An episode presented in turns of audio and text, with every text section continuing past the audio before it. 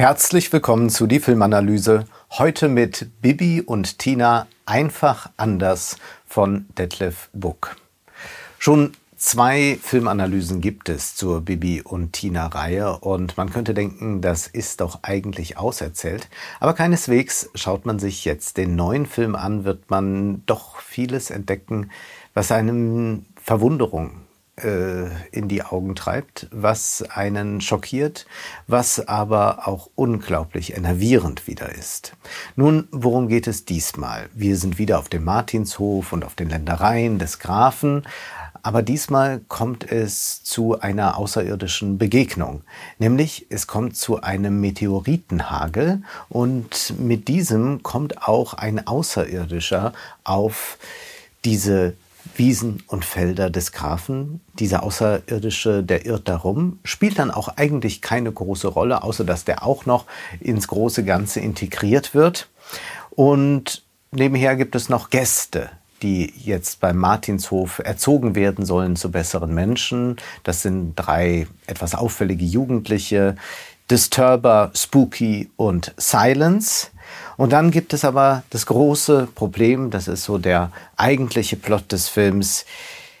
Ein neuer Bösewicht ist aufgetaucht. V. Arscher heißt er. Und er wird gespielt von Kurt Krömer. Was hat dieser Bösewicht nun im Sinn?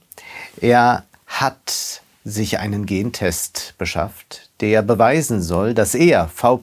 Arscher, der eigentliche Graf ist und dass Graf Falco in Wahrheit gar kein Graf ist, sondern bei der Geburt vertauscht wurde. So hat Falco von Falkenstein auch überhaupt kein Anrecht auf dieses Schloss, auf die Ländereien. Er hat also eigentlich Pech gehabt beim Geburtenroulette. Und Geburtenroulette, das ist eigentlich ein sehr guter Begriff, um zu sehen, wie widersinnig eigentlich dieses Erbrecht ist. Dass es wirklich nur eine Glückssache ist, ob man erbt oder nicht. Und dass die bürgerliche Gesetzgebung es aber vorsieht, dass der Besitz über das Erbe weitergegeben wird. Und wir wissen ja um diese Debatten um die Erbschaftssteuer, dass man sich dagegen immer wieder stemmt. Aber das Geburtenroulette wurde ja schon von Sergio Leone wunderbar in eine Szene gefasst, nämlich in Es war einmal in Amerika, wo dann Schicksal auf einer Geburtenstation gespielt wird, wo einfach die Säuglinge vertauscht werden. So soll es jetzt auch diesem Falco von Falkenstein ergangen sein. Aber möglicherweise führt dieser V. Ascher ja etwas im Schilde und ist gar nicht der wahre Graf. Bibi und Tina und ihre Freunde sind sich da eigentlich ziemlich sicher und sie wollen nun mit einem richtigen neuen Gentest nachweisen, dass der Graf Falco doch ein echter Graf ist. Denn schließlich verhalte er sich so stocksteif, dass er nur adlig sein kann. Was wir hier vorfinden, ist die Ideologie des Bluts und der Gene. Ob jemand stocksteif ist, ist eine habituelle Angelegenheit und gerade nichts Angeborenes, sondern etwas Erworbenes, vor allem durch Nachahmung Erworbenes. Wir sollten die Harmlosigkeit der Story nicht zu sehr betonen. Hier werden Weltanschauungen etabliert oder wieder neu hervorgebracht äh, aus äh, längst vergangenen Tagen, die ja auch bis heute dazu führen, dass Adlige, obwohl die Adelsrechte seit über 100 Jahren abgeschafft sind, noch immer Sonderrechte genießen. Außerdem wird hier der soziale Status auf die Gene zurückgeführt. Jeder kann sich selbst ausmalen, wie man diese Argumentation weiterführen könnte. Und dann ist man sehr schnell in einer Weltanteilung zwischen Herren und Knechten.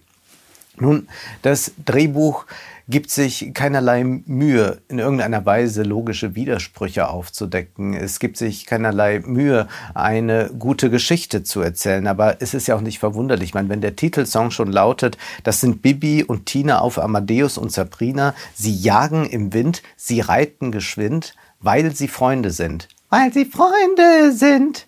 Dann muss man sich ja schon fragen, welche Scheinkausalität wird hier aufgetan? Cum hoc ergo propter hoc.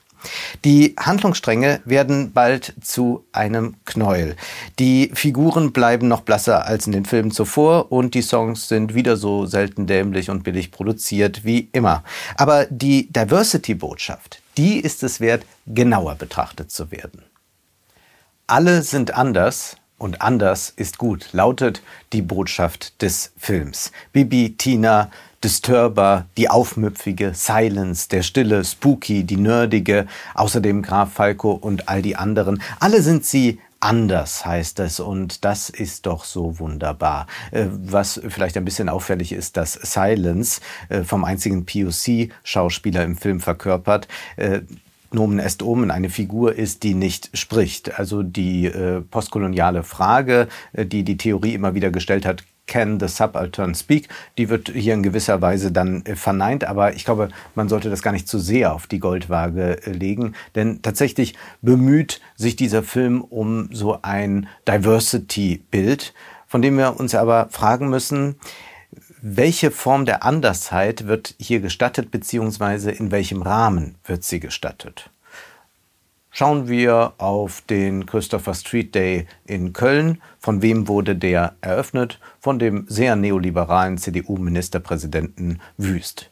Wenn wir uns den Christopher Street Day in Berlin ansehen, dann erleben wir einen Christian Lindner, der gerade einen erbitterten Kampf gegen arme, aber auch Durchschnittsverdiener führt und die europäischen Länder des Südens in den nächsten sozialen Kahlschlag treibt, der sich aber auf Twitter zeigt, wie er die Regenbogenbeflaggung des Finanzministeriums plant. Und da ist zu lesen, als Zeichen für Vielfalt, Solidarität und Toleranz erstrahlen die Fenster an der Nordseite des Ministeriums in Regenbogenfarben. Naja, äh, sie alle können fröhlich in die Message von Bibi und Tina einstimmen. Anders ist gut, äh, solange man Geld hat. Die Eigentumsverhältnisse bleiben nämlich hier in Bibi und Tina und natürlich auch in der Ideologie eines Christian Lindner unangetastet. Der Graf erhält ja seinen Besitz auch schließlich zurück. Alle anderen bleiben ihm unterworfen. Solange also keine Kapitalinteressen im Wege stehen oder im Sinne des Finanzministeriums gesprochen, solange es nichts kostet, ist man natürlich für Andersheit, für Vielfalt und all das.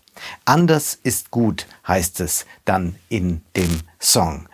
Du bist etwas anders, auch ich bin nicht normal. Der eine hört Hip-Hop, die andere tanzt Ballett. Der eine liebt das Streiten, der andere hasst Stress. Doch es ist wichtig, dass du dich liebst, wie du bist. Welch alberne Pseudotoleranz.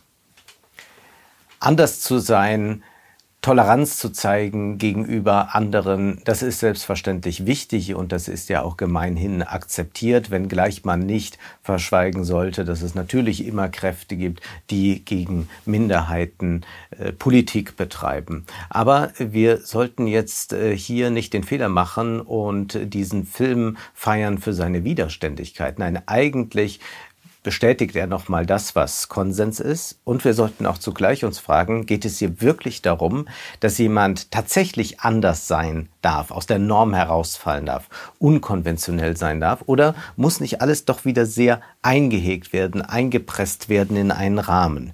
Es heißt da in diesem Song, so wie du bist, ist gut, denn wir sind anders, anders als die anderen, jeder ist anders, anders als die anderen. Naja, wenn irgendwie alles ein bisschen anders ist, dann ist aber auch alles so wahnsinnig gleich und dann hat man eigentlich hier so eine Pseudo-Individualität, die propagiert wird. Alles ist ohnehin normiert im generischen Popsong, in den grellen und zugleich konventionellen Bildern, bei denen der Regisseur ordentlich am Farbregler gespielt hat. Da soll sich alles einfügen. Das erinnert tatsächlich auch an die 90er Jahre. Da haben wir auch schon diesen Kult um die Vielfalt, aber auch da geht es nicht darum, dass man in irgendeiner Weise wirklich die herrschende Ordnung stört. Thomas Frank hat das in dem Buch Commodify Your Descent sehr gut auf den Punkt gebracht. 1995 schreibt er bereits, Businessmen today decorate the walls of their offices not with portraits of President Eisenhower and emblems of suburban order, but with images of extreme athletic daring, with sayings about diversity and empowerment and thinking outside the box. Und weiter heißt es dann, in television commercials through which the new American businessman presents his visions and self-understanding to the public, perpetual revolution and the gospel of rule breaking are the orthodoxy of the day.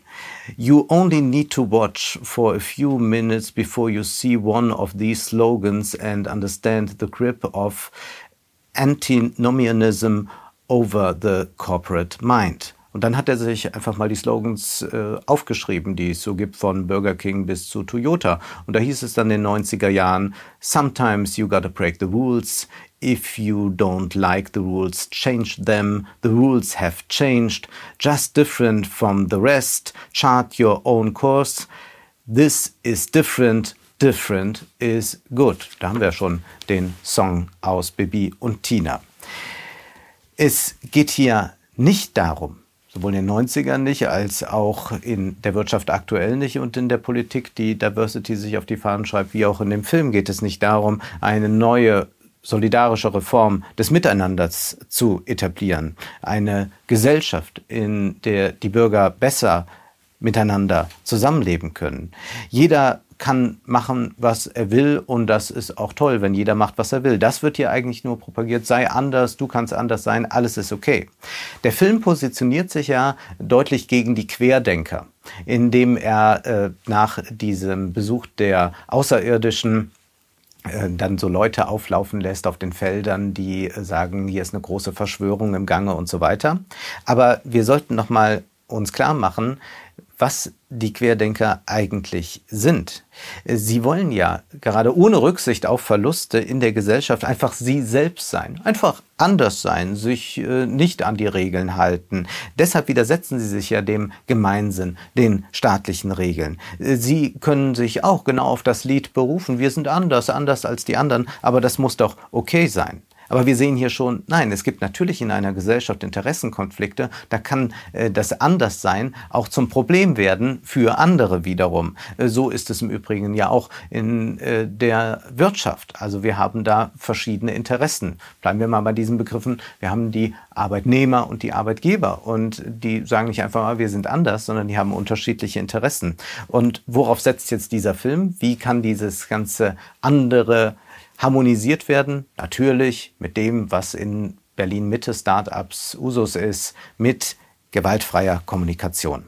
In der zweiten Strophe des Liedes Anders ist gut heißt es dann, eine sitzt auf der Bank, der andere raubt sie aus. Einer will schlichten, der andere haut drauf. Doch es ist wichtig, dass du dich liebst, wie du bist.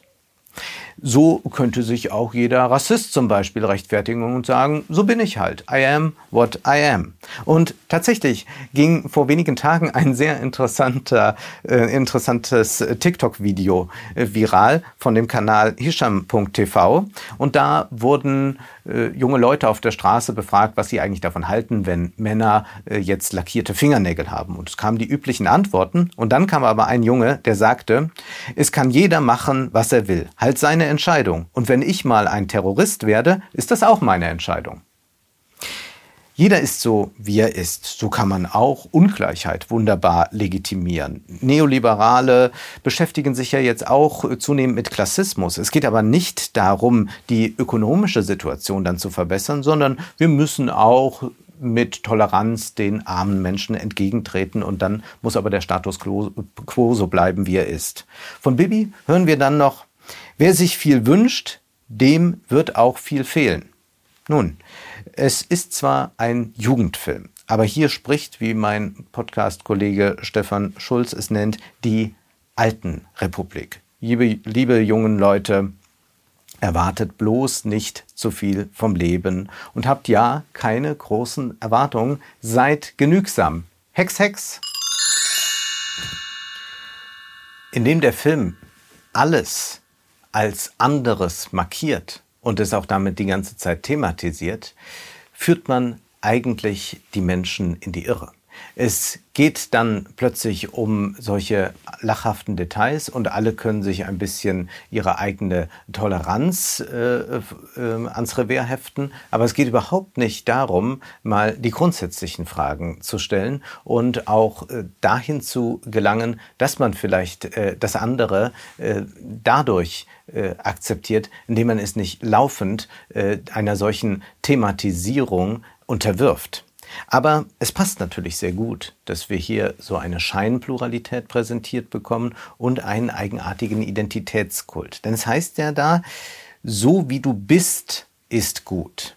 Also das Sein ist hier das Wichtige, nicht der Schein. Es gibt ja eine lange deutsche Tradition, dass man hinter die Oberfläche blicken will. Und inzwischen geht dieser Kult des Echten ja weit über die Landesgrenzen hinaus, wenn man nur an das Amazon Playbook denkt, wo man will, dass äh, die Schauspieler auch wirklich die Identität haben, die sie als Figuren verkörpern sollen. Schauspielerei wird ja abgewertet und so treffen wir das auch in diesem Film an. Kurt Krömer spielt V. Arscher und dieser schlüpft in diverse Rollen. Ja, wir erleben hier, dass der Name gut gewählt ist. Das Spiel mit dem Schein wird als Verarschen stigmatisiert. V. Arscher schlüpft in Rollen zum Beispiel er spielt eine Frau, er spielt verschiedene Männer, Polizisten und dann auch diesen angeblichen neuen Grafen. Und ein Gentest führt dann ihn wieder zurück zu seiner eigentlichen Identität. Da muss das Spiel fallen gelassen werden. Der Plot wird dann noch aufgelöst. V. Arscher und der Graf kennen sich aus der Schulzeit. Es gab da mal einen Vorfall. Der Graf hat V. Arscher als einen schlechten Schauspieler bei einer Schulaufführung bezeichnet. Und das ist nun diese Racheaktion dafür. Nun, wo das geklärt ist, kann V. Arscher nun auch er selbst sein. Genau dies ist aber eine Identitätspolitik des Seins, die den Schein und die Schauspielerei aussperrt. Jetzt soll man nur noch so sein, wie man wirklich, wirklich ist. Authentizität ist ja das große Wort unserer Zeit. Und ich will es nicht übertreiben, aber es gibt natürlich hier auch eine antisemitische Erzähltradition, womit ich nicht sagen will, dass der Film antisemitisch ist. Aber der Jude als Schauspieler, der in alle Rollen schlüpfen kann, um an Kapital zu kommen, das sehen wir zum Beispiel in Veit Harlands Jud Süß. Und da sagt ja der Herzog zu Oppenheimer, nimm mal die Maske weg, die letzte.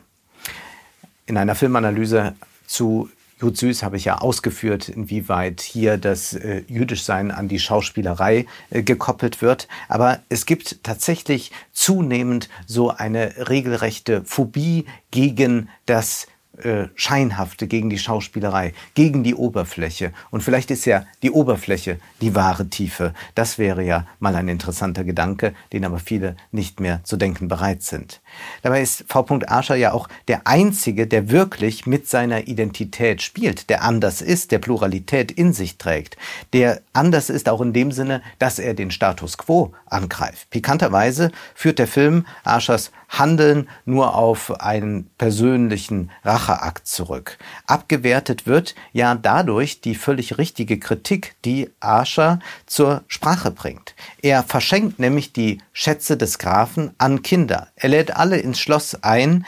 In Ansätzen kollektiviert er gewissermaßen den Privatbesitz. Und er sagt da etwas, nämlich Friede den Hüttenkrieg den Palästen.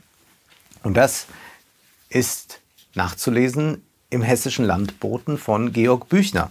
Da heißt es, Friede den Hüttenkrieg den Palästen. Im Jahr 1834 sieht es aus, als würde die Bibel Lügen gestraft. Es sieht aus, als hätte Gott die Bauern und Handwerker am fünften Tage und die Fürsten und Vornehmen am sechsten gemacht und als hätte der Herr zu diesen gesagt, herrschet über alles Getier, das auf Erden kriecht und hätte die Bauern und Bürger zum Gewürm gezählt.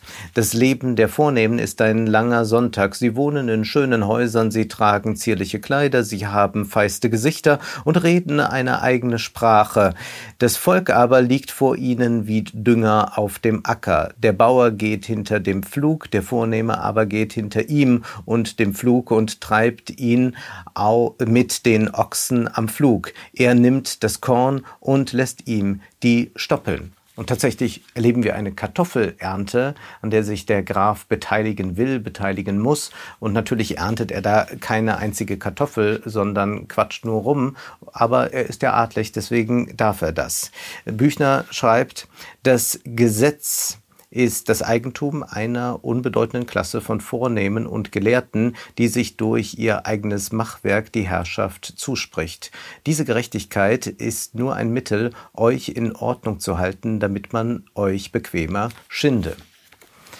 Detlef Buchs Film paktiert unter dem Deckmantel der Vielfalt mit der Klasse der Vornehmen und Besitzenden.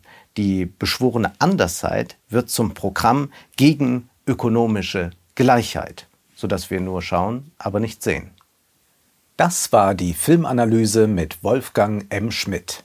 Ihr könnt den Podcast finanziell unterstützen, entweder unter www.paypal.me-filmanalyse oder unter der in der Beschreibung angegebenen Bankverbindung. Vielen Dank.